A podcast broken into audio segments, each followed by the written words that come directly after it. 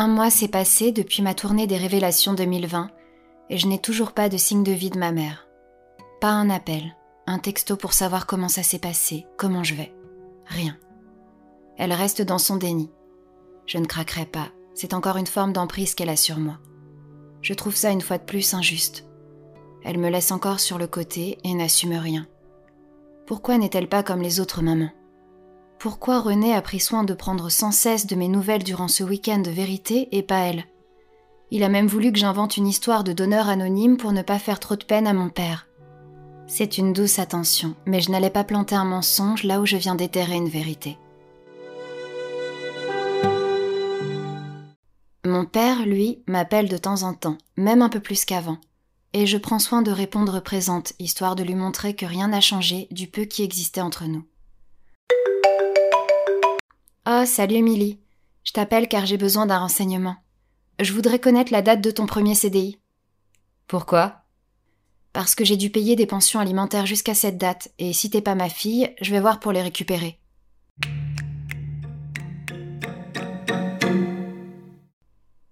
Je suis sonnée et écœurée. Non seulement il n'a jamais été présent dans son rôle de père, mais maintenant il vient reprendre ce qui a servi à mon alimentation et éducation les premières années de ma vie. Il efface tout, sous prétexte que je ne suis pas sa fille, et surtout il me demande d'être complice de tout ça.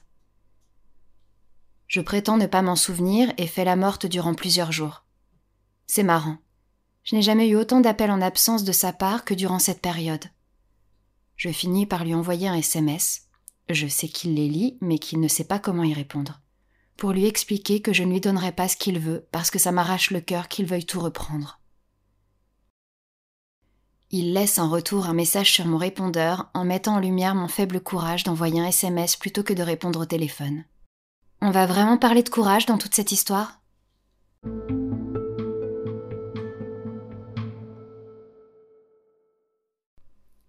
Il finit par appeler de nouveau, et cette fois-ci mon fameux courage répond. Je m'exprime calmement, mais je sens que la colère fait bouillir les larmes qui se calent dans le fond de ma gorge. Il me répète qu'il n'avait pas à payer cette pension s'il n'est pas mon père. Il va même jusqu'à dire que c'est René qui aurait dû payer. Alors qu'en est-il des parents adoptifs? Ou mieux, de Jérôme, qui nous a élevés Justine et moi comme ses propres filles durant plus de dix ans Il me répond que Jérôme a bien voulu compatir aux problèmes de ma mère aux problèmes de ma mère. C'est une image pour parler de ses filles, les problèmes Puis, il ajoute qu'il n'a pas besoin de cet argent et qu'il me le donnera après. Mais putain, si t'en as pas besoin, pourquoi est-ce que tu perds ton temps à ça? Et pourquoi tu ne comprends pas que tu me l'as déjà donné il y a des années, ce fric? Pourquoi est-ce que tu parles d'argent quand moi je te parle d'amour, du lien entre un père et sa fille? Tu dis vouloir te venger de ma mère, mais à quoi bon toute cette énergie pour quelque chose de passé? Il argumente et me dit que si je ne lui donne pas ma date de CDI, il ne fera pas les papiers pour que René me reconnaisse et que je puisse partir en Israël. Mais ce qu'il ne comprend pas, c'est que s'il le veut, son fric, il lui faudra faire ses fichus papiers, car aux yeux de la loi, pour le moment, il reste mon père.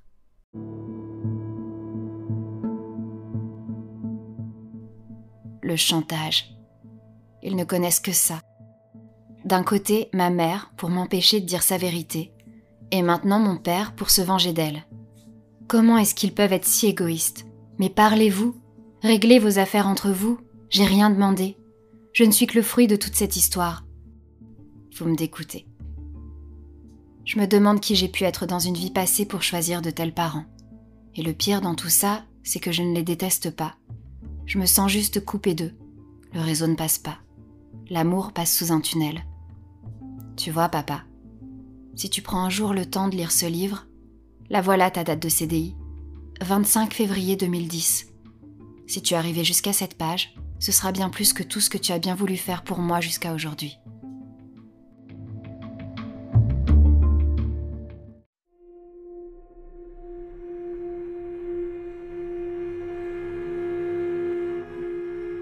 J'ai cette colère en moi qui gronde, qui bourdonne. Je l'ai retenue trop longtemps. Je me sens rien. Comme si j'étais cette chose au milieu d'eux. Cette chose molle sur qui se reposer, sur qui reprocher, sur qui se défouler, sur qui détester, sur qui contester, sur qui chanter. Je me sens seule contre et avec eux. Laissez-moi vivre ma vie, laissez-moi souffler, laissez-moi respirer. J'ai pas besoin de vous. Je suis entière et fière telle que je suis dorénavant.